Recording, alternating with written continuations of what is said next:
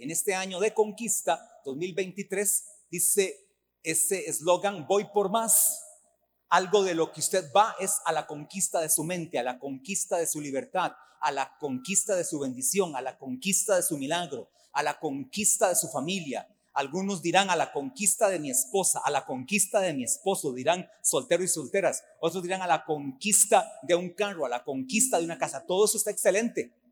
Todo eso está excelente y está permitido porque usted y yo somos gente de ese calibre. Estamos llamados a conquistar. Génesis 3, para que todos nos ubiquemos en el tema, qué importante es entender que tenemos un área que conquistar que es nuestra mente. Es como el órgano que tú tienes o el elemento que tú tienes y que yo tengo que nos puede traicionar en la vida cristiana. Muchos hoy están mordiendo el polvo, están comiendo las algarrobas que comen los cerdos, otros están en una miseria espiritual. Que hermano, no, este, si está en una situación financiera, eso no es nada. O sea, tener una, una situación financiera difícil o tener algún estado de pobreza, eso no es nada en comparación a tener una miseria espiritual. Y la miseria espiritual se da en la mente. En tu mente es donde puedes llegar a ser un miserable espiritual. Porque estás viviendo en esta vida, pero vives prácticamente como alguien que no ha experimentado el amor de Dios. Génesis 3, 1 al 6, pongan los que escriben, principalmente los líderes, punto de equilibrio. Pero la serpiente era astuta más que todos los animales del campo, subraya astuta, que Jehová Dios había hecho, subraye había hecho. Aún Satanás mismo es creación de Dios. La cual dijo a la mujer, con que Dios os ha dicho, no comáis de todo árbol del huerto. Verso 2. Y la mujer respondió a la serpiente. Ahora, ahora, ¿Qué hacía la mujer hablando con la serpiente? ¿Qué hacía la, la mujer hablando con la serpiente? O sea, no sé, no sé si usted se ha preguntado, ¿en qué andaba esa mujer para andar hablando con la serpiente? Con que Dios os ha dicho, no comáis de todo árbol del huerto. Y la mujer respondió, era una conversación, estaban tomándose un café. A la serpiente del fruto de los árboles del huerto podemos comer pero del fruto del árbol que está en medio del huerto, dijo Dios, oiga, y salía el detalle, dijo Dios, no comeréis de él, ni le tocaréis para que no muráis. Verso 4. Entonces la serpiente dijo a la mujer, no moriréis, sino que sabe Dios que el día que comáis de él, serán abiertos vuestros ojos y seréis como Dios. Oiga ese detalle. Y seréis como Dios, sabiendo el bien y el mal. Y vio la mujer que el árbol era bueno para comer y que era agradable a los ojos y árbol codiciable para alcanzar la sabiduría. Y tomó de su fruto y comió. Y dio, y dio también a su marido el cual comió así como ella. Punto de equilibrio. Tenemos que hacer una diferencia de aquellos que caminan con una naturaleza caída y de aquellos que tenemos, y aquí me incluyo y lo incluyo usted, tenemos una nueva naturaleza. Este pasaje, Génesis 3 del 1 al 6, le puedo llamar la caída del hombre. Así lo podemos titular, la caída del hombre. Entonces, punto de equilibrio. Hay gente que camina con una naturaleza caída. Los que no han nacido de nuevo están caídos. Su espíritu está muerto, su alma está caída y su cuerpo está caído. Pero aquellos que hemos nacido de nuevo, antes del nuevo nacimiento caminábamos con una naturaleza caída. Ahora, cuando hemos experimentado el nuevo nacimiento que nos habla San Juan capítulo 3, verso 3 al 6, entonces nuestra naturaleza caída vuelve a recuperar la nueva naturaleza que fue el diseño de Dios. El diseño de Dios fue crearnos con una naturaleza nueva, con una naturaleza totalmente en la plenitud de Dios. Por eso dice Génesis capítulo 1, 26 y 27 que somos hechos a imagen y semejanza de Dios. Esa es la naturaleza ideal, esa es la plenitud de Dios. Pero Génesis capítulo 3, el hombre, representados en Adán y Eva, experimentan la, experimentan la caída, la cual afecta a toda la humanidad. La caída de ellos nos afectó a todos. Su caída, su pecado fue para todos una transferencia. Todo ser humano, con la ideología que tenga, el pensamiento que tenga, la religión que tenga, la profesión que tenga, el dinero que tenga, todos fueron afectados por el pecado de Adán y Eva y entonces están con una naturaleza caída. Andan arreglando el mundo entero. Andan viendo cómo levantan ONGs para ver cómo protegen a las especies que están en peligro de extinción. Andan viendo cómo levantan leyes para ver cómo matan al niño que está apenas gestado en el vientre de una madre. Protegen la vida de un animal, pero están viendo cómo hacen leyes para matar al ser humano que está en su vientre. Andan viendo cómo ayudan de forma social a otros. Andan viendo cómo hacen X cosas para ver cómo pueden ser de solución para otros. Pero están totalmente perdidos. Hoy hay algo que a usted para qué esté apercibido, hoy hay algo que se está moviendo ya en el mundo que se llama el transhumanismo. El transhumanismo, esa palabra trans es un prefijo que significa más allá de, más allá de, trans. ¿Qué significa esto? El transhumanismo, más allá de lo humano, significa que hoy se está enseñando hasta en las universidades, y ni se diga, por ejemplo, le menciono unas cinco empresas que están promoviendo eso. Amazon, por ejemplo, Apple, por ejemplo, Microsoft, por ejemplo, este, Tesla, por ejemplo. Cuatro, le dije cinco, ¿cuál más? Bueno, y le hablamos de organizaciones como la ONU, perdón, como la Organización Mundial de la Salud, OMS. ¿Y qué significa eso? ¿O qué están promoviendo? que el ser humano puede ser mayor que Dios, más allá de lo humano. Es decir, que usted y yo somos más inteligentes que Dios. Bueno, eso no es nuevo, porque ya desde el Génesis hubo un pueblo que comenzó a edificar una torre que se llamó la Torre de Babel, la cual quería alcanzar a Dios y ser como Dios. Aquí la serpiente le dice a la mujer, ¿quién te dijo eso? ¿Quién te dijo eso? Es que si tú comes de ese fruto vas a ser igual que Dios. De repente hasta superior. Entonces hoy el transhumanismo maneja eso. Tengo que decirlo, aunque aquí algunos trabajan para esa empresa, ahora que veo que esa es otra empresa que también promueve el transhumanismo, Intel. Y usted oye sus ideologías, son todas totalmente ver cómo alcanzamos aún más allá que Dios más altos que Dios. Y ahora le tengo otra. Esa va a ser la plataforma en el cual el personaje que le hablé todo el año pasado se va a montar para establecer su gobierno aquí en la tierra, ni más ni menos que el anticristo. Abriéndole puertas el falso profeta.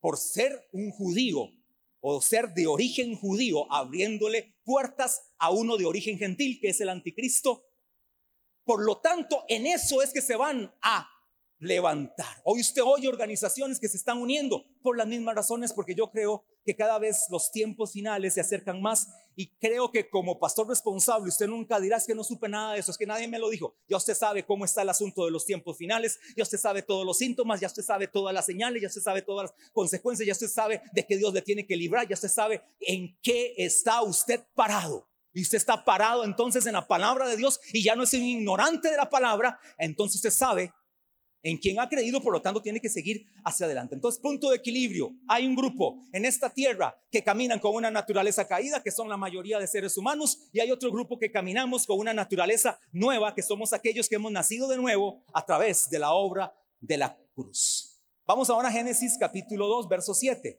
ya que estamos ahí en Génesis. Dice así, entonces Jehová Dios formó al hombre del polvo de la tierra. Están ahí, ¿verdad? Y sopló en su nariz aliento de vida y fue el hombre un ser viviente. Le dije la semana anterior, esto es un repaso rápido nada más. Cuando la palabra dice formó al hombre del polvo de la tierra, está hablando del cuerpo del hombre. Cuando dice sopló en su nariz aliento de vida, está hablando del espíritu del hombre que viene de Dios. Y cuando dice que formó, que fue el hombre un ser en otra versión dice alma viviente, se refiere al alma del hombre cuando el cuerpo fue avivado por el espíritu. Por lo tanto, usted y yo está bien claro también, de acuerdo a Primera de Tesalonicenses 5:23, que el ser humano es un ser humano tripartito. La Biblia nunca confunde estos temas. La Biblia nunca trae contradicción en estos temas. Son tres órganos que están hechos o de los cuales nosotros estamos hechos, a lo cual le llamamos el ser. Entonces el ser, nosotros como un ser humano, estamos hechos de tres partes importantes, espíritu, alma y cuerpo. Le dije la semana anterior, son diferentes en condiciones y también en naturaleza. Después vamos a ver esos detalles, vamos a ver las funciones del alma, las funciones del espíritu y la función del cuerpo, pero quede claro que tanto en condiciones como en naturaleza, espíritu, alma y cuerpo, son diferentes. Ahora sí, empiezo el tema, tomando notas todos los líderes, porque hoy este, usted tiene que hacer su bosquejo bien hechito. Vamos a ver las bitácoras de los líderes. Levanten líder su bitácora. El líder que a usted le da una célula, aquí se entrena en la palabra y cuando aquí se entrena va y le da la célula, no de lo que se le ocurrió, no de las primeras este, sueños que tuvo una madrugada después de una carne asada que tuvo el día anterior, no, es algo que está haciendo veamos bitácoras bien altas, bitácoras bien altas, ok, esos son los líderes, los que hoy vinieron y se congregaron, debieran de ser casi 70, pero aquí están, este, tomen ahí sus, los que trajeron cuaderno de notas, vamos, no solo los líderes traen para tomar notas, vamos a ver cuadernos donde se toman notas, agendas, tablets, teléfonos, pero que el teléfono no lo distraiga cuando usted está tomando notas, qué bien, excelente. Y sobre todo para ver Biblias, para ver Biblias, vamos a ver Biblia, recuerde que si no trajo Biblia, el rapto no es para usted este, absolutamente, sino que usted más bien no será arrebatado. Vamos a ver, sí, excelente. Vamos entonces a tomar, a tomar notas. Según este texto de Génesis capítulo 2 y verso 7, vamos a ver lo número uno, el hombre fue creado de dos elementos independientes. ¿Queda claro esto? El hombre fue creado de dos elementos independientes, el corporal y el espiritual. El hombre fue creado de dos elementos independientes, el corporal y el espiritual, los cuales estos cuando entran en contacto, ¿qué se forma? Sí, pero ¿qué parte se forma? El alma. Es un alma viviente. Se forma el alma. Es decir, el contacto del cuerpo con el espíritu hace que el alma se forme de acuerdo a Génesis capítulo 2, verso 7. Por lo tanto, es donde se forma el alma. Y tenemos que tener esto bien claro. Se lo explico con una este, analogía rápida, una analogía rápida. ¿Cuántos este, tienen en su casa todavía? Es que estas son, ya son LED. Pero ¿cuántos recuerdan? Bueno, yo creo que todos tenemos bombillo todavía en las casas, sí. Todos tienen bombillo. Sí, Si usan bombillo, no sé, de 100 watts, 75 watts, 50 watts, si quiere ahorrar algunos hasta de 25 watts, ¿verdad? Que usted entra y es una oscuridad este, horrible, ¿verdad? Yo de 125 LED mejor. Bueno, una bombilla. La bombilla tiene tres componentes. En la bombilla hay tres componentes. Para que la bombilla cumpla su función, hay tres componentes. Sígame con esta analogía. La bombilla tiene, para que cumpla su función, tiene que tener electricidad, Luego que tiene electricidad va a tener luz. Y luego tiene un alambrito. No sé si usted ha quebrado un bombillo. Y le ven en el puro que hay un alambrito. Bueno, la electricidad es el espíritu con minúscula. Aquí estoy hablando espíritu con minúscula. Cuando me refiero al Espíritu Santo, diré Espíritu Santo. ¿Estamos de acuerdo para no enredar? Cuando yo me refiero al Espíritu Santo, diré Espíritu Santo. Y cuando digo espíritu en este tema, diré que es la parte de tu cuerpo. La electricidad es el espíritu, la luz es el alma y el alambre es el cuerpo. Ahora, para que la luz se produzca, Es requisito que haya electricidad, ¿sí o no? ¿A cuántos les han cortado la luz en algún momento? A mí no fue que me cortaron la luz, fue una vez que eh, hubo ahí una cuestión rarísima, se quemó no sé qué parte del, de donde está el, este, la, ¿cómo se llama ese aparato? Donde está el, el medidor, el medidor, sí. Y ahí hay unas otras cosas y unos cables. Llamé a don Ricardo, no sé si está por aquí don Ricardo Salazar, que trabaja en el ICE. Allá está don Richard, no, no vino. Este, bueno, don Richard fue, siempre que pregunto por alguien, ¿verdad? Que es así impulso exacto, no viene. Este, ese día, ese día llamé a Richard, se nos fue la luz, pero no sé qué pasó. Él llegó nada más con un desatornillador, unos, unos este, este, aparatos ahí que miden no sé qué. Este, dos movimientos y la luz llegó otra vez. Porque para que la bombilla funcione es necesaria la electricidad. O para que la luz esté es necesaria la electricidad. Ahora bien, la electricidad le transmite esa fuerza a esa bombilla para que produzca la luz a través de un alambre. Ahora, hermano amado, ¿cómo está la electricidad en la naturaleza caída? ¿Cómo está? Están sin luz. Les cortaron la luz. El mundo camina con luz cortada porque entonces no hay electricidad y al, no haber electricidad no hay luz. Entonces, ¿qué es lo que pasa? Que hay un desorden total. El cuerpo hace lo que quiera. El alma hace lo que le da la gana. Y el espíritu está muerto. Pero, por eso el punto de equilibrio, en la nueva naturaleza, el espíritu le envía la corriente, la electricidad al alma de manera tal que ésta se la envía al cuerpo y caminan de forma alineada. El gran problema de hoy es que ha habido un desorden por la naturaleza caída en la que está el hombre. Así que entonces anote esto bien claro, el espíritu actúa sobre el alma y el alma a su vez se expresa por medio del cuerpo. Se lo repito, el espíritu actúa a través del alma y el alma se expresa a través del cuerpo. Se lo repito otra vez, el espíritu actúa a través del alma y el alma se expresa a través del cuerpo. Ahora, yendo un poquito al punto de equilibrio de naturaleza caída y naturaleza nueva, tenemos que entender que el alma es el punto de encuentro de los elementos de nuestro ser en esta vida presente se lo voy a repetir, esto tal vez no, no le voy a dar mucho este, tiempo a este detalle, pero para que ahí los que les gusta anotar tengan todo este tipo de información, anótelo ahí como un punto, no sé qué punto iríamos, como punto cuatro. El alma es el punto de encuentro de los elementos de nuestro ser en esta vida presente. ¿A qué me refiero con ese punto de encuentro? ¿Cuál es el punto de encuentro? Espíritu, cuerpo. Y el alma es el punto de encuentro y por lo tanto, el alma, podemos decirlo, que es nuestro ser en esta vida presente. Y anote esto. Si usted anota esto, pero lo entiende y lo vive, usted va a tener una vida totalmente diferente. El alma es el punto de encuentro, ya lo dije, en esta, en esta vida presente. Pero el espíritu, el espíritu es el poder dominante.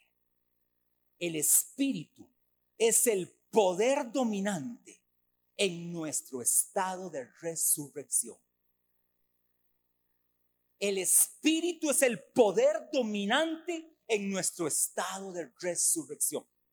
Hermano, la vida nueva es un estado de resurrección. La vieja naturaleza es un estado de muerte. Por eso no les podemos pedir tanto. Por eso, hermano, yo no me extraño de las animaladas que hacen en el mundo, de las estupideces, de lo antidios que son, de sus planes, objetivos y metas que tienen. Después le hablaré de algunas este, plataformas que está usando el transhumanismo, pero no es el tema de hoy. En algún momento le mencionaré. Si le interesa el tema, métase a la plataforma de Enlace Plus es una, este, es, es, la forma como usted entra al WhatsApp de la cadena enlace, este, buenísima por cierto en muchas de sus cosas, este, Usted escucha lo que a usted le parece bien y lo que no le parece bien no lo escucha y no critica. Usted escuche lo bueno que en su mayoría es bueno. Entra en enlace plus. En el buscador, bueno, se tiene que inscribir. En el buscador pone Armando Alducin. Pone así, en el buscador. Y cuando pone Armando Alducin, después pone transhumanismo. Y le van a dar más o menos tres hojas, las puede bajar, obviamente de forma digital o hasta las puede imprimir si usted tiene el recurso, pero mejor de una vez de forma digital y, van de una vez al teléfono para que usted se nutre un poquito más. Eso le va a costar hacer eso, tres minutos de inscripción, es gratis. Está la versión que es este, eh, pagada, pero con la gratis usted tiene acceso a un montón de enseñanzas de los mejores predicadores y de los que usted crea más este, correctos, ahí usted lo puede este, tener. Primera de Corintios capítulo 15, verso 44 y 45. Primera de Corintios capítulo 15, verso 44 y 45. Le repito esto, el espíritu es el poder dominante en nuestro estado de resurrección. Primera de Corintios capítulo 15, verso 44, verso al 45 dice, se siembra cuerpo animal, resucitará cuerpo espiritual. Hay cuerpo animal y hay cuerpo espiritual. Así también está escrito. Fue, el, fue hecho el primer hombre, Adán, alma viviente. El postrer Adán, espíritu vivificante. Eso es una bomba. Eso es algo glorioso. ¿Qué significa eso? Que nosotros caminamos ahora con un espíritu vivificado. Y por eso el espíritu es el poder dominante en nuestro estado de resurrección por una razón, porque ya usted no camina bajo los lineamientos del primer Adán. Usted ya no camina bajo la forma de pensar, de actuar y de vivir del primer Adán, aquel que pecó, aquel que fue seducido por la mujer, aquel que se dejó engañar o aquella que tuvo esa conversación con Satanás. Ya usted mujer, ya usted hombre, no caminan con esa naturaleza que habla Génesis capítulo 3 que afectó a la humanidad entera. Ahora ustedes y yo, escuche esto, así como el primer Adán afectó al mundo entero, el segundo Adán también afecta al mundo entero y principalmente a todos aquellos que creen en Jesús. Ahora la naturaleza de Jesús se mete dentro de nosotros y a eso es lo que yo le llamo la vida increada de Dios. De manera tal que ahora ustedes y yo somos espíritu vivificante. Espíritu que tiene vida. Ya la muerte no nos pastoreará, dice Salmo capítulo 50. ¿Sabe cómo camina el mundo? Salmo 50 según este texto. La muerte es el pastor de la gente. Pero ustedes y yo tenemos un gran pastor. El Señor es mi pastor, nada me faltará. Ahora Él es el que está en mí y ahora mi espíritu fue vivificado porque el segundo Adán no es alma viviente, sino que es espíritu vivificado Conclusión con esto. Conclusión en este punto, no sé qué punto llevo. Bueno, según mis notas es punto dos, pero como voy diciendo varias frases, las estoy haciendo este, este, más puntualizadas para que usted tenga más orden. No sé, yo creería que iríamos como, como, vamos a ver, según mis notas, uno, dos, tres, cuatro, y eso que voy a decir es los cinco para mis notas, pero como usted lo está anotando está bien. Los que hemos sido unidos al Señor resucitado, podemos ahora hacer que nuestro espíritu gobierne todo nuestro ser. Los que hemos sido unidos a nuestro Señor resucitado. Ahora que se acerca la Semana Santa, la gente habla de la muerte y hace mucho énfasis en la muerte, pero nosotros no, hermano amado. Nuestro énfasis está en la resurrección. Por lo tanto, ustedes y yo caminamos en el poder de su resurrección. Hemos sido unidos no a un Señor muerto, no a un Señor que está crucificado. Hemos sido unidos a un Señor que está resucitado. Nuestro Dios está vivo. Por lo tanto, ahora nuestro espíritu es el que gobierna nuestro ser. Le pongo otra analogía para ir concluyendo. Otra analogía como la bombilla. Tenemos a un mayordomo, perdón, tenemos a un amo tenemos a un mayordomo y tenemos a un criado. Diga conmigo, amo mayordomo y criado. Ahora, ¿quién es el que manda? ¿Y quién es el segundo a bordo? El mayordomo. Y el criado. Amo, mayordomo y criado. El amo es el espíritu, el mayordomo es el alma y el criado es el cuerpo. ¿Cuándo ustedes han visto que un mayordomo le dé órdenes al amo? ¿Lo han visto? Nunca. Mucho menos que un criado le dé órdenes al mayordomo y al amo. Nunca. El amo le da las órdenes al mayordomo y el mayordomo se las transfiere al alma. Ahora, para entender esto, para que usted y yo entendamos esto, el alma es la cubierta externa del espíritu. El alma es la cubierta externa del espíritu. Y el cuerpo es el envoltorio externo del alma. Repito, el alma es la cubierta externa del espíritu.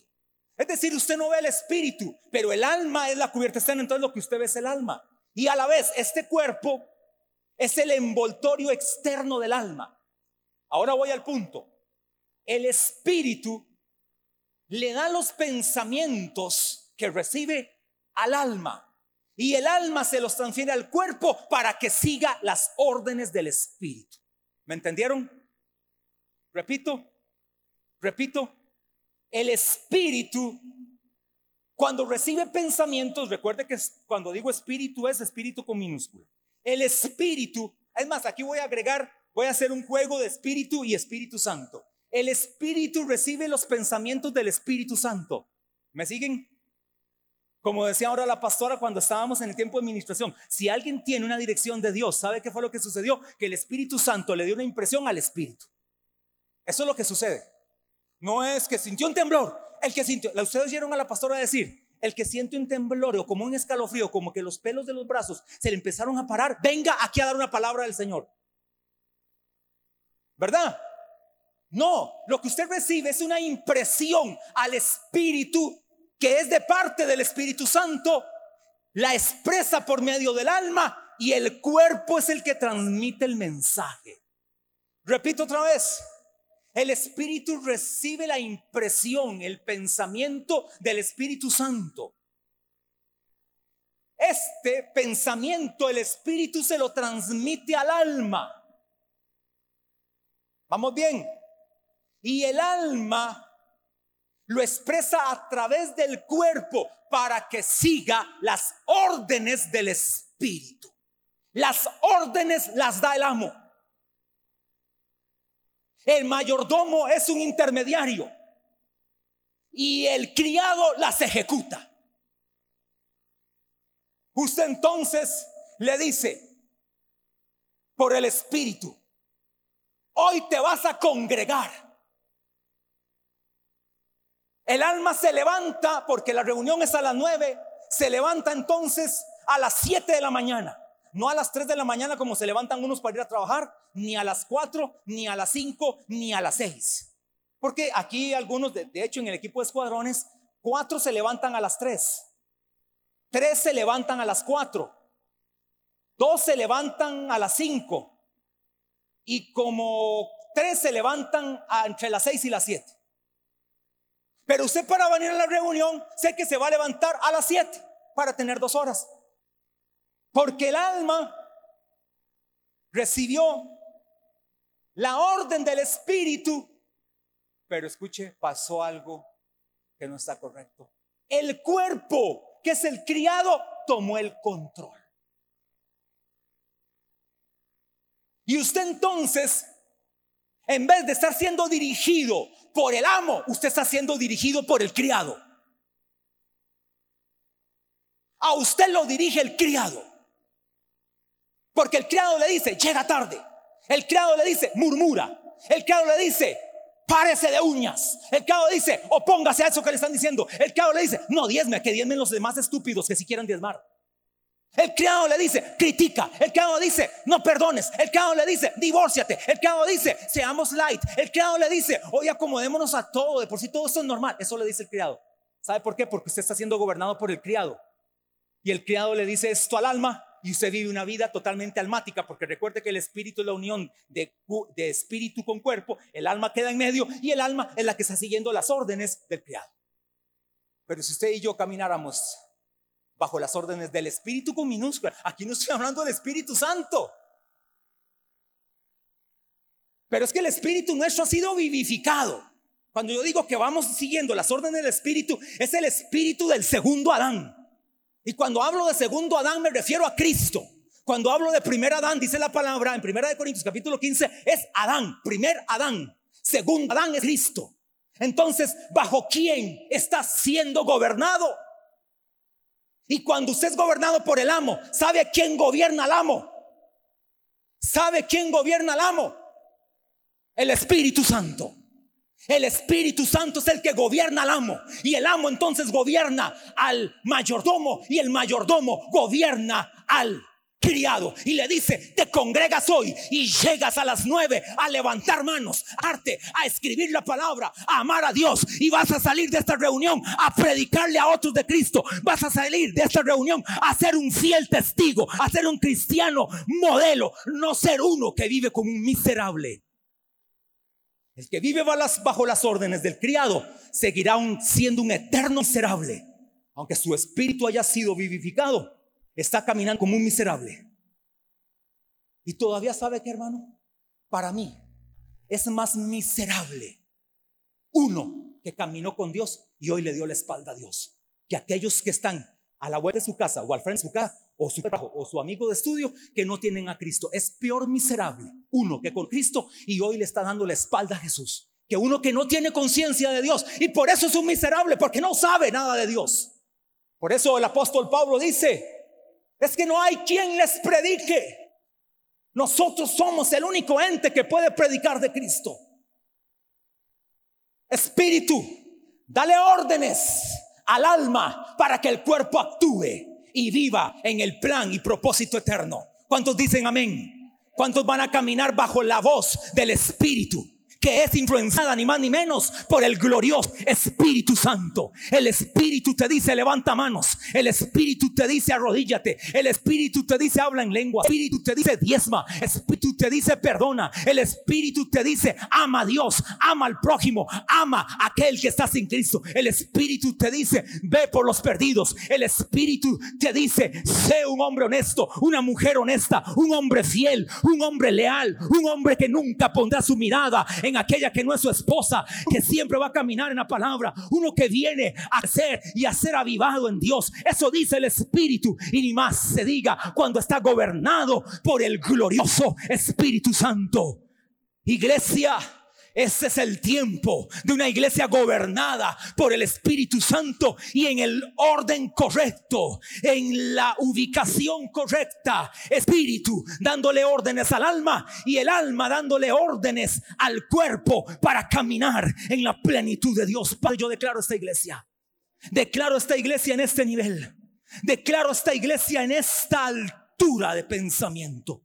Declaro esta iglesia en este estándar espiritual no una iglesia caída, no una iglesia derrotada, no una iglesia sin propósito y sin planes y metas, una iglesia enfocada en la vida de Cristo, puesto los ojos en Jesús. Hoy tienes que salir de este lugar enfocado y enfocado en Cristo. Porque no te va a dejar de retumbar lo que te dije. Cuando vas a dejar de ser un miserable una miserable, dominada por el criado, dominada por el alambrito de la bombilla. Algunos son cristiano alambrito, otros son cristiano criado, criada. Pero hay otros que son cristiano, dinamis, energía, electricidad, amos dueños de sí mismo, que gobiernan su vida, su casa, su alma. El Espíritu le dice, alma, alma mía, bendice al Señor.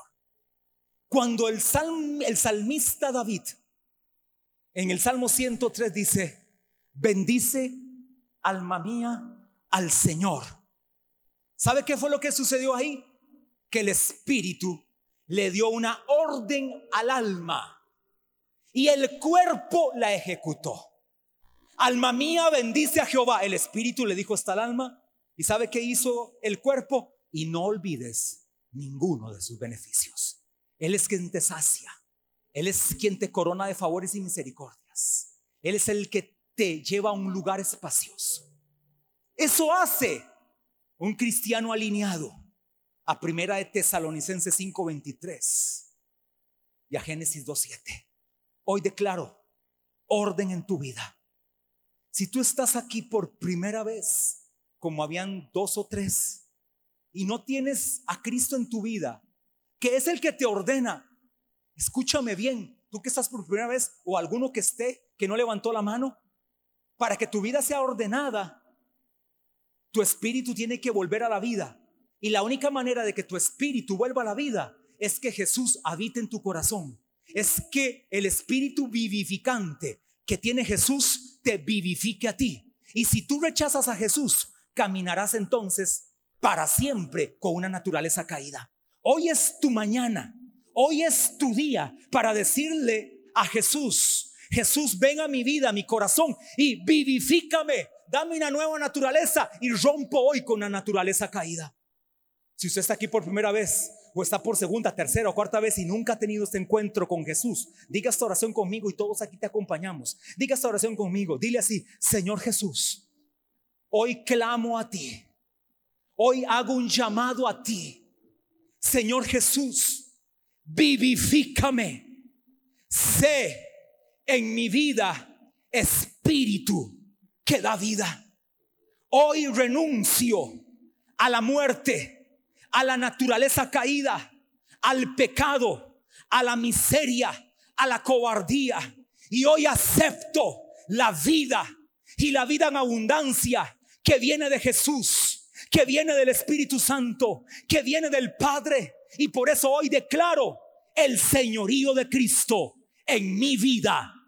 Padre, gracias por tu iglesia que hoy se congregó en esta mañana para venir y adorarte, venir y exaltarte, venir a darte gloria. Gracias Señor por aquellos que invitaron a estas mujeres. Gracias Señor por esas mujeres que vinieron de la forma que fue. Gracias porque tu voluntad así lo quiso. Hoy bendigo a la iglesia entera, a cada una de las familias aquí representadas. Y en estas familias también bendigo a sus hijos, familiares cercanos. Declaro salvación a primos, tíos, hijos, abuelos, padres, vecinos, compañeros de trabajo. En ellos, Señor, está el ADN de la salvación. Que ellos lleven, Padre, la semilla de tu palabra a cuantos puedan para que Cristo, la esperanza de gloria, nazca en ellos. Úsalos, úsalos, úsalas Úsalas, Señor, para ser gente de bendición aquí en la tierra. Levanta empresarios aquí presentes. Úsales con poder. Úsales con gracia en todo. Provéeles en todo. Bendice a cada trabajador público y privado.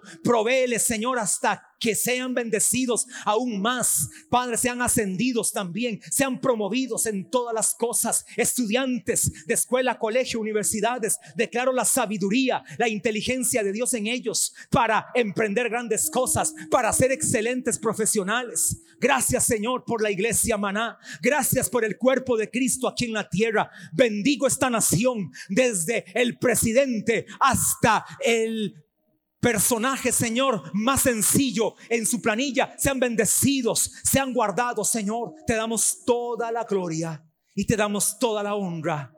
Y declaro en el nombre de Jesús que tu paz, tu misericordia y tu gracia nos siguen todos los días de nuestra vida. Amén.